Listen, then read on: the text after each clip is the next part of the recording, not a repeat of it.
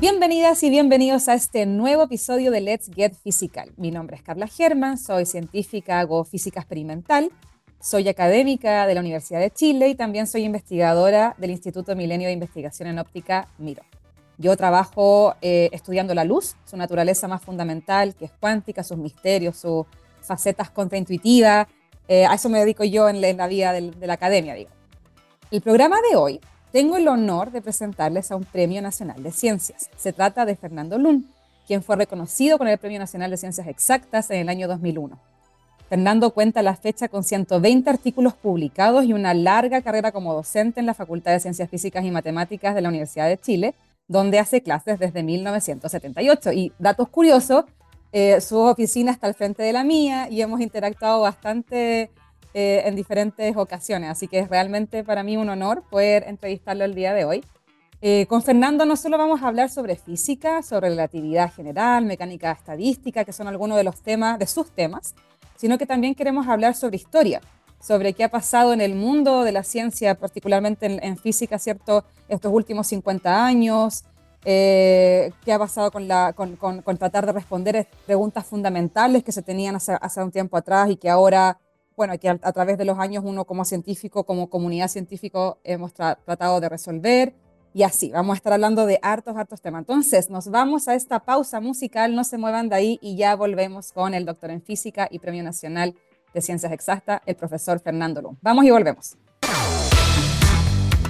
Bueno, esta pausa musical que estuvo increíble, el tema también lo escogió Fernando y como les decía, eh, acá ya sin más preámbulo le damos la bienvenida a Fernando. Hola, muchas gracias por estar, Fernando. Buenos días. Hola, Carla, ¿qué tal? Qué gusto estar en esta entrevista. Sí, nosotros estamos muy contentos. Como decía, eh, eh, es impresionante, bueno, poder vivir de cerca tu historia, conocer un poco más todo lo que engloba la investigación estos últimos 50 años. Así que, así que nada, te damos muchas gracias por disponer de tu tiempo, que sabemos que es limitado. Así que vamos a ir directamente a las preguntas. Eh, Fernando, eh, yo entiendo que el año 71, no, sí, 71, sí, te graduaste como físico de la Universidad de Chile y te fuiste a la Universidad de Princeton para continuar con tu eh, formación de magíster y doctorado. ¿Qué tan distintas eran en aquel momento las oportunidades de hacer ciencia en Estados Unidos respecto de lo que ocurría en Chile? ¿O dónde se estaban formando las primeras generaciones de físicos eh, chilenos que también trataron de salir en el extranjero. Un poco si nos puedes contar cómo era el panorama de esa época en la que te tocó a ti salir a especializarte. Bueno, la, la diferencia que entre la investigación científica en Chile comparado con Europa y Estados Unidos hoy es bastante grande. Hace 50 años era una diferencia realmente sideral. Porque piensa en lo siguiente, la, la, investigación científica como actividad más o menos reconocible existe en Europa desde hace siglos. La Academia Francesa de Ciencia existe desde hace más de 350 años. La Academia de Ciencia de Estados Unidos la creó Lincoln durante la Guerra Civil en los años 1860, más o menos. La Academia Chilena de Ciencias se creó en los años 1960, durante el gobierno de Jorge Alessandri. El gobierno que siguió, de Eduardo Frei Montalva, ahí en ese gobierno se creó la Comisión Nacional de Investigación Científica y Tecnológica, la Comisión Chilena de Energía Nuclear. Yo diría que esos fueron dos hitos que marcaron la decisión del país en general de mirar la ciencia como una actividad seria y, y del punto de vista ya de los individuos como yo, como una actividad que uno puede ejercer de manera profesional, que uno puede ganarse la vida siendo investigador científico. Hoy, tal vez a ti te ha pasado, pero incluso hoy dicen, bueno, pero usted hace investigación científica y eso es muy difícil por comparación con la ingeniería. En la institución de los dos trabajamos, la mayor parte de los estudiantes ingresan y van a sacar un título de ingeniero, la, a sacar un magíster, un doctorado para dedicarse a la investigación científica es algo que, que sale de lo común en ese sentido. Eh, hace 50 años dedicarse a la investigación científica era una cosa primero rara y quienes lo entendían un poco era una cosa de loco, porque era, era un riesgo muy grande. Para la mayoría de mis contemporáneos, yo en, en, mi casa, sí, mis padres me apoyaron mucho siempre. Me, me, preguntaban, yo tenía buenas notas en el colegio, había sacado buenas notas en los exámenes de ingreso a la universidad, así que estaba en un puesto muy alto para ingresar a la Escuela de Ingeniería. En esa época también se había creado recién la Facultad de Ciencias en la Universidad de Chile, cuya idea original era formar investigadores científicos, por oposición a las facultades que fue, cuya orientación principal en esa época era formar profesionales, ingenieros, médicos, abogados. Entonces eh, yo me sentí muy apoyado, pero mis compañeros de colegio con los que me encontraba después me decían, ah, Fernando, ¿y tú qué haces? No, yo estoy estudiando física. ¿Qué decían? ¿Educación física? era, era, muy exótico, pero esa parte, debo decir, para mi gusto, eh, me gustaba eso, eh, eh, digamos, la aventura es, lo que más me interesa en, en, la vida y eso, eso me gustaba, de hacer algo que, era, que tenía un espíritu pionero en la época.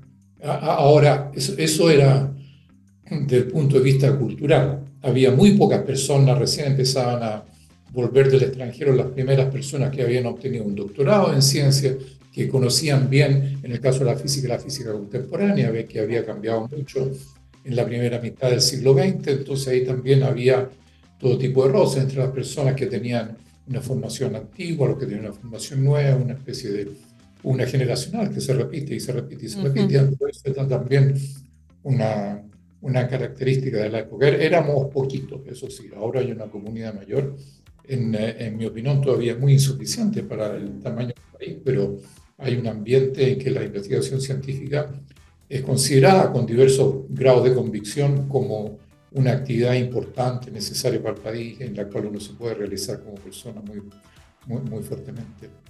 Oye, Fernando, y cuando te fuiste al extranjero a hacer el magíster y el doctorado, ¿qué te decían tus pares allá? ¿Cómo onda? ¿Conocían Chile? ¿Sabía de dónde venía? ¿Cómo te recibieron desde ese punto de vista? Porque imagino que en esa época probablemente también a esas universidades entraba gente más americana. Hay una diferencia. Las personas en la universidad sabían que Chile existía y que estaba en América del Sur. En esa época, también estamos hablando del año 71, sabían que Allende existía, ah, que Chile era un país donde se había elegido un gobierno socialista y eso los choqueaba mucho en Estados Unidos en general.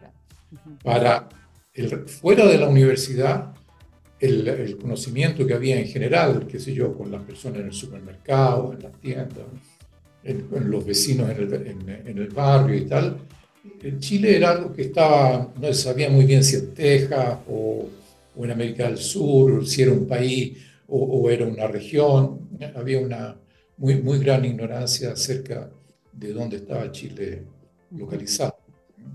Pero dentro de la universidad sí había una conciencia para bien y para mal. Conocían Chile, conocían su fortaleza y también conocían sus debilidades. Sí, no, totalmente. Y cuando, y cuando empezaste a estudiar física, eh, ¿cuáles eran los, los primeros temas que te interesaron? No sé si a nivel de licenciatura o ya después cuando entraste en magíster del doctorado, pero ¿cuáles eran los temas que en ese entonces te movían, los temas que te inspiraban, o los problemas que tratabas tú de, resolver lo Que, me, movía ahí, eh, eh, tenía que yo estaba muy influenciado por la persona que fue mi profesor guía para la licenciatura. En esa época la licenciatura en física duraba cinco años, a diferencia de los cuatro que dura ahora, y durante el quinto año había que hacer un, lo que se llamaba un semestre de investigación que iba acompañado de una lo que en España se llamaría una tesina, no, no propiamente una tesis, sino un trabajo de investigación, había que hacer un informe, y, idealmente empujar un poquito más una cosa por aquí, un poquito por, por una cosa por allá. Me acuerdo, el, el, tema que yo elegí, es decir, de nuevo, el tema que yo elegí era funcionar a la persona a quien elegí para que guiara mi tesis. Eso, eso para mí es lo más importante. ¿eh? Yo decía, este, este, tipo hace, hace cosas entretenidas y más que todo me gusta su actitud ante la ciencia. ¿Quién era? Carlos López, falleció ya hace, hace varios años. Era una persona bien, eh, se había educado en Argentina, en el Instituto Balseiro, en, en Bariloche, había estudiado física nuclear, era, formaba parte de un grupo de física nuclear que se había intentado crear en la Universidad de Chile en los años 50, también eso da para, para otra historia, y él eh, estaba muy entusiasmado con la relatividad general. Y ese contagio se me, se me pegó a mí. En, los años, eh, en fines de los 60, principios de los 70, había un uh, movimiento, yo diría, razonablemente fuerte en Estados Unidos, en Europa, en la entonces Unión Soviética, de distintas personas. Eh, paradojalmente, eh, no sé si es una coincidencia o hay una relación de causalidad, las personas que más empujaban eran Jakob Zeldovich en la Unión Soviética, que había estado muy cercanamente ligado a la, al desarrollo de la bomba de hidrógeno. En Estados Unidos, eh, John Wheeler, que era profesor en Princeton y en, cuyo grupo yo me inserté, que también había estado muy involucrado en el desarrollo de la bomba de hidrógeno.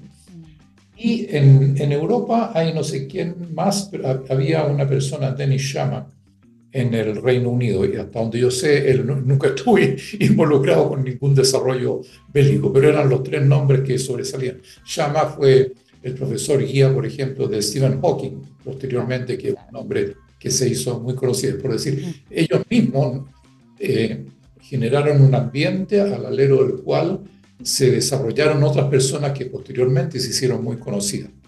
Ellos más bien se hicieron conocidos como profesores, como mentores, como generadores de nueva generación. Entonces me, metí en ese grupo y era, era muy entretenido. Había, era, estaba el, John Wheeler, que era la persona que animaba el grupo, había varios profesores asistentes con la nomenclatura que tenemos hoy día, es decir, académicos ya formados entre 30 y 40 años, había postdoc, estudiantes posgrado, estudiantes pregrado, visitantes venían, iban, e, era un, muy estimulante. Eso, era. Y debo decir que también mi gusto por la relatividad general estaba estimulado porque hasta cierto punto era lo único que yo conocía. Que era el, eh, mi profesor aquí estaba muy entusiasmado con esto y él pues, era una persona muy seria y muy rigurosa y en general no hablaba de lo que no sabía. Eso sí, hablaba bien poco, pero no hablaba de lo que sabía. Y entonces el, eh, había muchas áreas de la física con las cuales entré en contacto en Princeton y, bueno, y después, ah, estando en Princeton, como bien sabes, entras en contacto con otras personas, vas para allá, para acá. La movilidad era menor en los años 70 que ahora, los pasajes aéreos eran más caros, la comunicación era mucho más trabajosa, no existía el Internet, en fin. Pero eso, eso estar en Princeton también me, abrió mucho el horizonte y, y me hizo me hizo tomar conciencia que había muchas más cosas además de la relatividad. Claro. ¿Y Fernando, siempre, siempre pensaste en volver a Chile o en verdad en algún ah, momento pensaste en quedarte afuera? Hay dos partes a, mi respuesta. Primero, mi vocación. Eh, yo no tengo ninguna duda en hablar de mi vocación, porque era algo que yo sentía muy fuerte cuando tenía 20 años. Era hacer investigación en Chile, ¿ah? que no es lo mismo que no era, y hoy día tampoco es, ser investigación científica, punto. ¿ah? Porque si uno dice quiero hacer investigación científica, me voy a ir al mejor lugar del mundo, donde tenga la mayor cantidad de facilidades, y si tengo, eh, si me la puedo realmente, voy a hacer contribuciones interesantes. Hacerlo en Chile yo estaba muy consciente que significaba formar nuevas personas, eh, crear un ambiente, tomar, tomar trabajo administrativo, eh, hacer programas de posgrado que no existían, eh, crear cursos que no existían, un montón de cosas. Y eso a su vez ponía y sigue poniendo desafíos únicos que son distintos a los de hacer investigación científica en un país que ya la tiene desarrollada, desarrollada por décadas. El, eh, el único momento en que las cosas, en que tuvo un poco de duda fue después del golpe militar. Porque ahí, bueno, llegó el año 73, las cosas cambiaron en Chile, en mi opinión, para mucho peor, y especialmente durante los tres a cinco años inmediatamente después del golpe, la vida era muy negra. Mm. La mayor parte, mi Carlos López, de quien te hablé antes, él se quedó en Chile, no es indiferente que él era soltero, no tenía una familia inmediata, pero muchos de las otras personas que habían recién vuelto de, obtener su doctorado, que eran más jóvenes, eh, reemigraron al extranjero porque la situación, ya sea política o económica, según la situación de cada cual, era realmente muy, muy, muy difícil de sostener. Pero ahí, el, eh, bueno, entonces, debo decir que en esa, en esa época los decanos de mm. la Facultad de Ciencias y luego la Facultad de Ciencias Físicas y Matemáticas la Universidad de Chile se portaron bien conmigo, porque naturalmente eh, uno dice, bueno, yo tenía un contrato con la Universidad de Chile, algo que hoy día en, está. Yo soy funcionario de la Universidad de Chile desde el año 1968. Tú decías muy correctamente que hago clases desde 1978, pero en esa época los ayudantes, la institución que las personas que hacen las clases auxiliares, que corrigen los controles, que corrigen los exámenes, eran en esa época éramos estudiantes, pero para poder pagarnos era muy poquito, pero igual era un cheque a fin de mes. Éramos funcionarios, ingresábamos a la administración pública, a diferencia de ahora que son pagados con becas, no son funcionarios, lo que es, en mi opinión, una relación mucho más saludable. Entonces, yo fui a doctorarme con un permiso de, como se llama ahora, una comisión, comisión de estudio, es decir, la administración pública tiene mecanismos para permitir que los funcionarios públicos salgan por periodos extendidos de tiempo. Entonces, mi periodo terminaba cuatro años después de mi salida, que fue cuando obtuvo el doctorado. Entonces, yo ahí, eso fue el año del año 71, más cuatro del año 75. Entonces yo ahí, bueno, primero volví el 74, como que dice, de vacaciones, por alguna semana, estuve con mi familia y qué sé yo, y era, bueno, una imagen que me quedó grabada para siempre fue, hicimos con mis hermanos un paseo a la cordillera. Entonces íbamos en auto y eh, paramos a echar benzina. Estoy hablando del año 74. Había estado de sitio en el país, todo eso. Y las bencineras estaban guardadas por militares armados. Y mientras echábamos benzina, había un militar con uniforme, con casco, que debe haber tenido 18 años. Yo, no era mucho más viejo, pero en fin. Claro. Con un uniforme, con casco, con un fusil ametralladora que me apuntaba. Mm. Entonces, eh, no pasó nada, no, no, tenía por qué pasar nada, pero yo dije, uy, esto eh, eh, en la vida cotidiana en este país tiene algo que no mm. funciona. Entonces, eh, fui a la universidad y hablé con, con, las autoridades de la época y me dieron permiso sin sueldo por dos años más, después de mi doctorado. Es decir, por un año lo podía renovar y al cabo de dos años tenía que venir.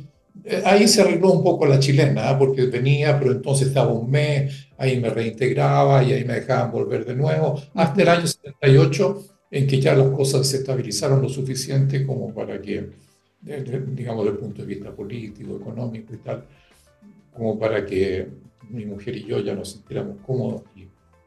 Y, bueno, incluso así, el año 78, yo todavía tuve un postdoc en la Universidad de Nueva York entre 1978 y 1980, que era por dos por semestre, es decir, yo estaba un semestre en la Universidad de Nueva York y un semestre en la Universidad de Chile, entonces hicimos una, tradición, una transición paso a paso el año 80 ya esperamos a nuestro hijo, tuvimos a nuestro hijo y ahí ya no, era más difícil. Totalmente. De, echar raíces. Sí, sí. Algo sé de eso, es complicado, más complicado moverse. Efectivamente, te cambia la vida. Oye, Fernando, y en esa época, cuando tú estabas en Estados Unidos, digamos en los años 70, ¿cuáles eran como las discusiones que se daban en el mundo de la física? Pensando en lo siguiente, que hoy en día uno está hablando, qué sé yo, de la supremacía cuántica, la inteligencia artificial, etcétera. ¿Qué, ¿Qué, era lo que las discusiones, así como estas, estas preguntas trascendentales que se estaban discutiendo en estos años? Ya que la, la, inteligencia artificial, en esa época la computación no era tema, estaba, era la prehistoria de la computación. Existían los computadores, yo no hacía trabajo numérico, pero mis compañeros de curso que sí hacían, llevaban un montón de tarjetas perforadas a las máquinas y, qué sé yo, hacían una suma para la cual tenían que esperar 24 horas, era, empezaba recién a ser una herramienta, ¿ah? pero era todavía, no, no se integraba a la vida científica cotidiana para nada. Así que las grandes preguntas tenían que ver más con aspectos teóricos y experimentales. Yo una gran pregunta era la física de partículas, la física de partículas elementales, es decir, sabíamos y sabemos que el átomo está formado por un núcleo, por electrones.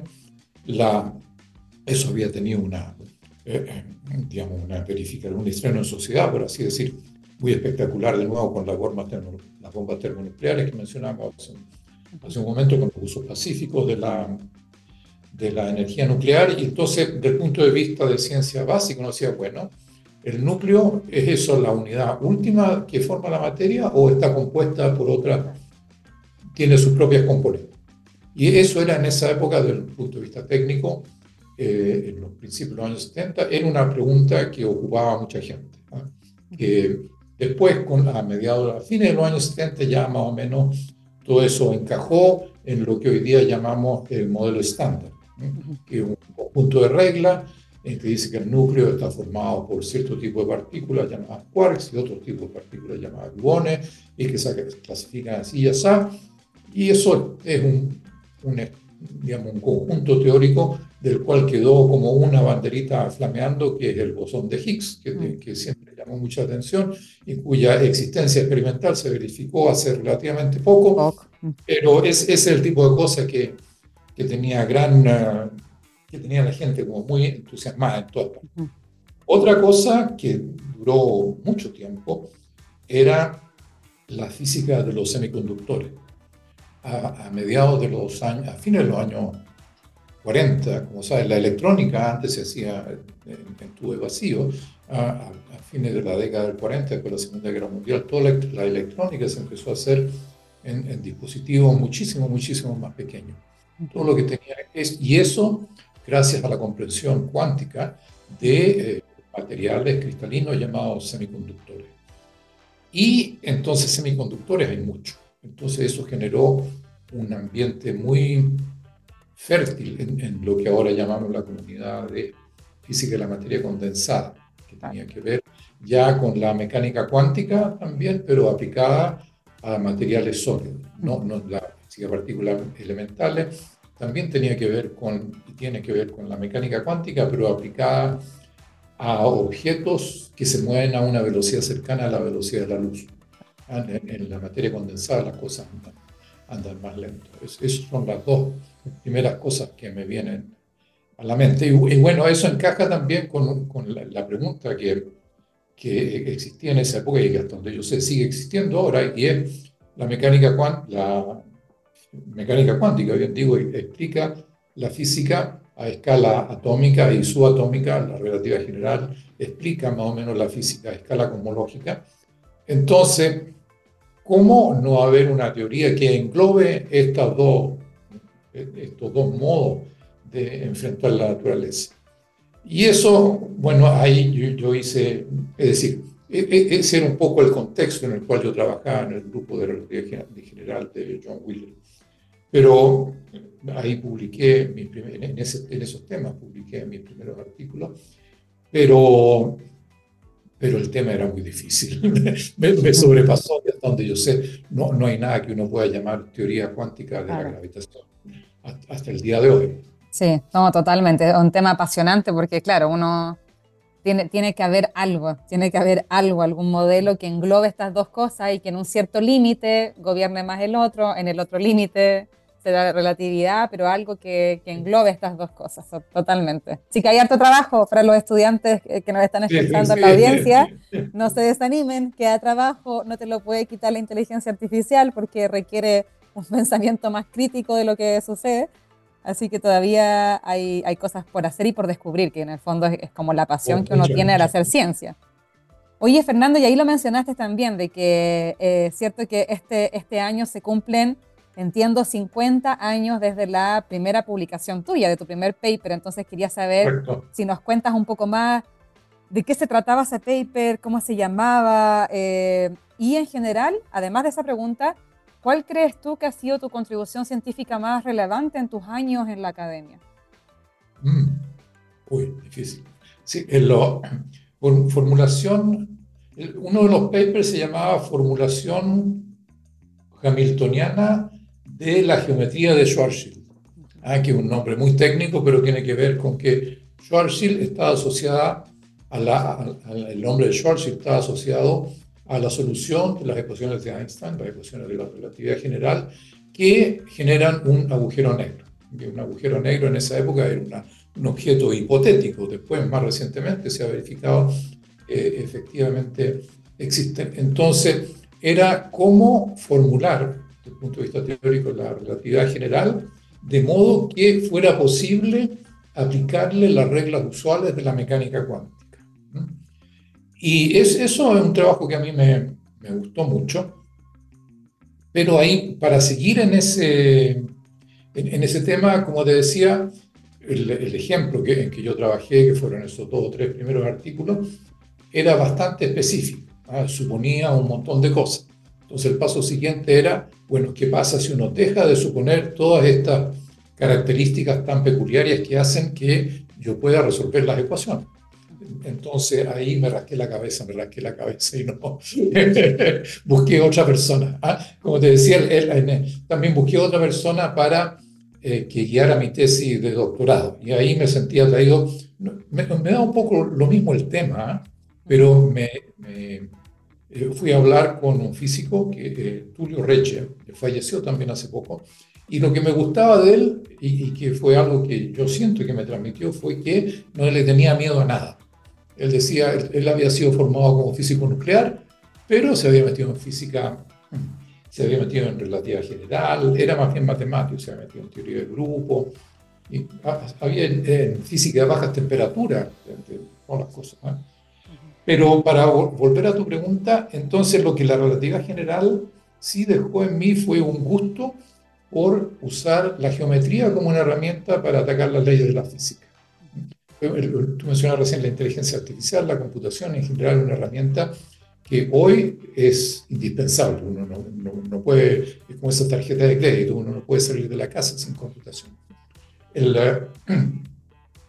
entonces, eh, el análisis, la solución de ecuaciones diferenciales, el álgebra, en eh, los problemas de álgebra lineal, las soluciones de las ecuaciones de la mecánica cuántica, son herramientas estándar que, que, han existido desde hace casi 100 años ya en, en, la, en, la, mochila de, de, un físico, de una física, pero la geometría es menos común y la, la relatividad general tiene una fuerte componente geométrica, como es, eh, es un espacio en, que la, no, no, existe la, ¿no es cierto? un agujero negro, no es que atraiga un objeto que está cerca de él, sino que modifica la geometría de modo que obliga al objeto a moverse de una cierta manera.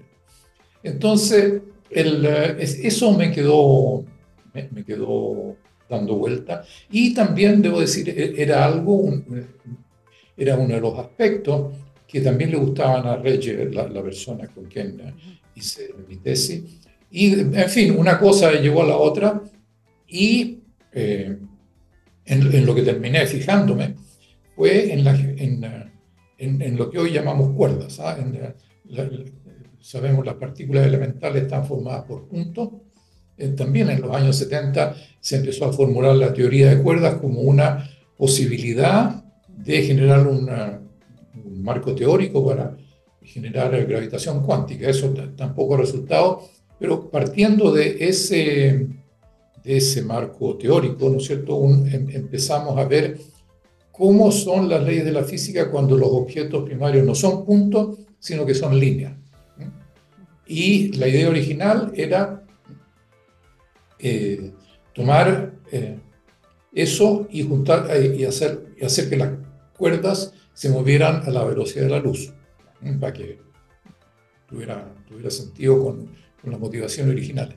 Pero de ahí me, me, desvié, ahí, bueno, y para volver, ahí eso sí fue, eh, publiqué tres o cuatro artículos en ese, en ese tema, el eh, movimiento de cuerda clásica, ¿ah? debo decir, no, no cuántica, que eh, tuvieron bastante impacto en la época y en ese sentido, para tu pregunta, el, fueron, fueron los artículos que me hicieron conocido en la comunidad. Me, invitaron a charlas, invitaba a congresos, iba para allá, para acá, a todas partes, que Fernando, ¿qué piensas tú? Etcétera, etcétera. Entonces, eso en ese sentido tuvo un impacto. Es, esos artículos en torno a las cuerdas clásicas no cuánticas, influenciados por la idea de la relatividad general, porque una cuerda que se mueve genera una superficie, entonces eso me dio herramientas para mirar el problema de las cuerdas de una manera distinta a lo que lo estaba mirando la mayor parte de la gente. En ese sentido, fueron contribuciones que llamaron, que llamaron la atención. Y en eso entonces fue bueno mi carrera porque me, como que un boost. Ahora, el, el, el trabajo de, de, las publicaciones posteriores. Hay una que es lejos la que más me gusta, que es súper, completamente desconocida. Eso es, la que más me gusta es la que más me costó. Y es la que hice, me, demoré años, y la hice eh, entera en Chile. O sea, hablábamos de recién de volver a Chile. Cuando volví a Chile entre el 78 y el 80, los físicos profesionales que existían en Chile se contaban literalmente con los dedos de una mano. Entonces no había internet para, comunicarse con colegas extranjeros. La, los, eh, las llamadas telefónicas costaban el sueldo de un mes. Los boletos aéreos costaban el sueldo de seis meses. Entonces era, era un tema. Y bueno, esa también es una larga historia. Llegué de alguna manera a eh, preocuparme de la ecuación de movimiento de cuerdas, digamos, de objetos que son líneas que se mueven al interior de un sólido elástico. un sólido elástico, un, pedazo de metal, un pedazo de vidrio, una cerámica. Y eso es un um, artículo que, eh, como decía, me gustó mucho y me gustó mucho y ha influido ese artículo posteriormente en un montón de cosas que, que he hecho con posterioridad, algunas que han tenido más impacto, como, como, lo entendemos hoy, ese artículo mismo, la, gente que lo leyó le, gustó mucho, pero no lo leyeron mucho. Entiendo. Oye, eh, Fernando, bueno, el, se nos están acabando los minutos. Me encanta la, la, entrevista porque uno aprende de la historia. O sea, yo siempre, a mi corta edad, porque soy bien joven, pero, pero nada, siempre pienso que, que la historia de la academia, de lo que uno logra, de lo que no logra, está muy ligada a la cultura, a la política, a un montón de otras condiciones de borde que de alguna forma te dan pues ciertas oportunidades o no de hacer las cosas. Entonces valoro mucho el conocer las historias, a mí me encanta esa parte. De hecho, hay un libro de física que creo que era alemán, no me acuerdo el libro, que nosotros usábamos en la universidad y que era genial porque era, no me acuerdo exactamente no, no me acuerdo qué libro era, pero a, medida que avanzaba el libro, de repente había una página donde te hablaban un poco de la vida de uno de los científicos que el libro estaba describiendo, qué sé yo, Einstein, Planck, cualquiera. Y era genial, porque yo creo que le daba un valor agregado a todos los avances eh, científicos, los descubrimientos, porque obviamente está todo también inserto en esta sociedad y como un profesor que, mm, que también a mí me marcó mucho en Estados Unidos, que es Luis Orozco, él siempre decía que al final para él el trabajo de la ciencia era de las pocas cosas en el mundo que era transversal, que daba igual como las políticas, gobiernos de turno, creencias, que todo era, un trabajo muy comunitario por tratar de avanzar el conocimiento de la gente con el fin último, así, eh, de, mejorar la sociedad, ¿cierto? Aunque entendemos que la ciencia fundamental, se demora un poquito más en llegar a ese, a ese nivel de que le sirva a alguien, pero se supone que hay un, hay un genuino interés por, por, por desarrollar eh, bueno, la, humanidad, ayudarla, etc. Entonces me, me, encanta saber las historias que hay detrás de las personas, ¿cierto? Porque la vida académica está lejos de estar llena de éxitos, hay, hay muchas cosas detrás que la, la, mayoría de la gente nunca cuenta o los problemas que tuvieron. Lo que tú dices, oye, mi paper favorito no tuvo mucho eh, no fue tan con bombos y platillos y sin embargo para mí es un trabajo muy especial porque lo hice 100% en Chile y tiene todo otro mérito, ¿no? Que es lo que hablábamos al principio, que yo creo que para los que hemos decidido hacer, que para los que nos hemos formado afuera, doctorado, postdoc y después decidimos volver, eh, claramente hay una motivación detrás diferente, no es solamente hacer ciencia eh, lo mejor que podamos, pero hay un mérito doble que es eh, eh, entrenar a la nueva generación, darles mejores oportunidades de las que uno tuvo, e, etcétera, traer un poco de afuera lo que uno aprendió. Entonces hay, muchas cosas que se van mezclando.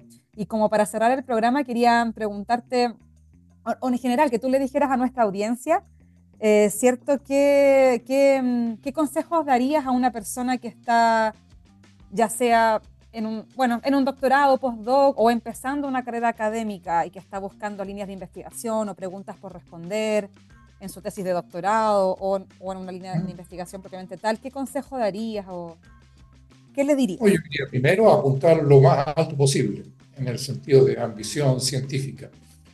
El, eh, ahí el, cómo encarnar eso en la práctica depende mucho de los gustos de cada quien. Cada quien tiene un gusto por la teoría, por el trabajo en laboratorio, por el trabajo numérico, por, eh, por una especialidad o por otra, entonces ahí sí importa tener una formación básica sólida que a uno le dé herramientas suficientes para poder elegir de manera informada las distintas opciones.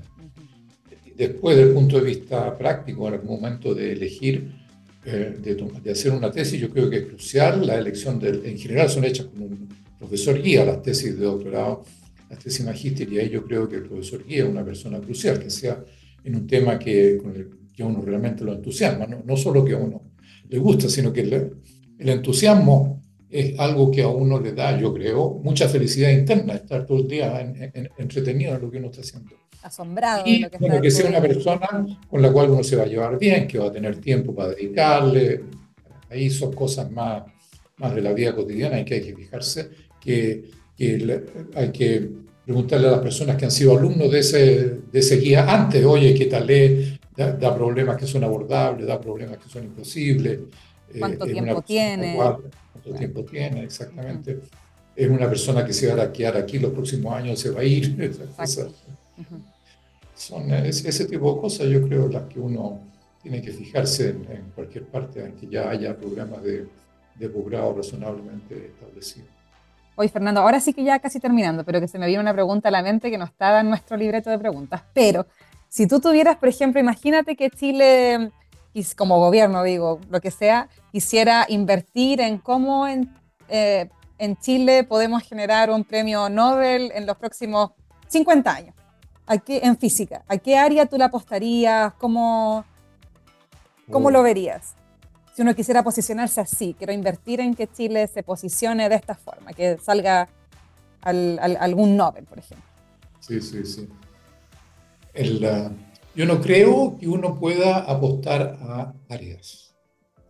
Yo creo que hay que apostar a que los mejores talentos se sientan atraídos por la investigación científica. Yo creo que eso, eso es la cosa básica, porque digamos, si pensamos 50 años, pueden pasar muchas cosas en 50 años. Y lo que hoy, que, lo que hoy consideramos son uh, áreas importantes, en 20 años más, a lo mejor ya no son. Puede ya no ser, claro. Entonces yo diría ahí eh, darle espacio a las personas que tienen el talento, la capacidad de trabajo, de que desarrollen su propio camino ¿ah? y que se sientan atraídos por generar resultados científicos del nivel de un premio Nobel, que se lo saquen o no, bueno, son claro, los premios claro, claro, Pero como tú decías, como tratar de... Al, al, al nivel del premio Nobel. Claro, como es lo que tú decías en delante, que tratar de apuntar a algo, tener también esa ambición de, ese como, claro, porque uno, digamos, dada la forma en que tenemos hoy de hacer ciencias, que uno tiene que mantenerse eh, publicando y tener cierto número de artículos cada ciertos años, etcétera, independiente de eso, si, si es la mejor forma o no, como tratar de tener un, un, un, objetivo, un gol un poquito más alto, de ver cómo avanzo hacia allá, qué es lo que me mueve a mí como una ambición en el buen sentido, de oye, yo quiero descubrir esto, esto es una pregunta abierta y me gustaría contribuir en esto. Y claro, y para eso voy a avanzar y mientras avanzo, obviamente eh, tengo mis eh, trabajo y resultados laterales que me permiten eh, ayudarme a sobrevivir hasta ir avanzando hacia eso más grande. Entonces, claro, lo, lo, entiendo, sí. Veo que conoces bien el tema. Sí, sí, sí. Es que al final, bueno, hay que, hay que, hay que pensar también uno. Uno tiene también, yo estoy muy de acuerdo con eso, de aspirar a ideas interesantes, más grandes, eh, eh, y que es importante tener esa ambición, esa ambición en ciencias también, que no es algo malo en ese sentido. Así que bueno, Fernando, no, te agradezco infinito este tiempo. Muchas gracias por estar con nosotros. Estoy segura que la, audiencia que nos escuchó también aprendió mucho y uno también honra la historia, valora la historia. Porque yo sí siento desde mi trinchera que uno al final, bueno, se está subiendo a hombros de gigantes, porque ya hicieron su trabajo o han avanzado mucho en esta área y uno está empezando de a poquitito a seguir haciendo las cosas y eso es importante también, creo que es importante, creo que desde ahí uno construye mucho más, así que nada, muchas gracias Fernando. Gracias, Carla, nos vemos. Nos vemos. Eh, bueno, con eso nos estamos despidiendo de este programa que estuvo súper interesante. Acuérdense que el programa queda disponible siempre en, en, en, la página web, va a estar el día de mañana y después siempre también queda en Spotify, entonces si alguien quiere eh, volver a escuchar, repasar cosas, datos eh, o recomendar el programa a alguien, siempre está en las plataformas. Así que eso, eh, me despido, nos vemos el próximo lunes, 10 y media de la mañana, Let's Get Physical, solo por TX Plus. Chao, chao.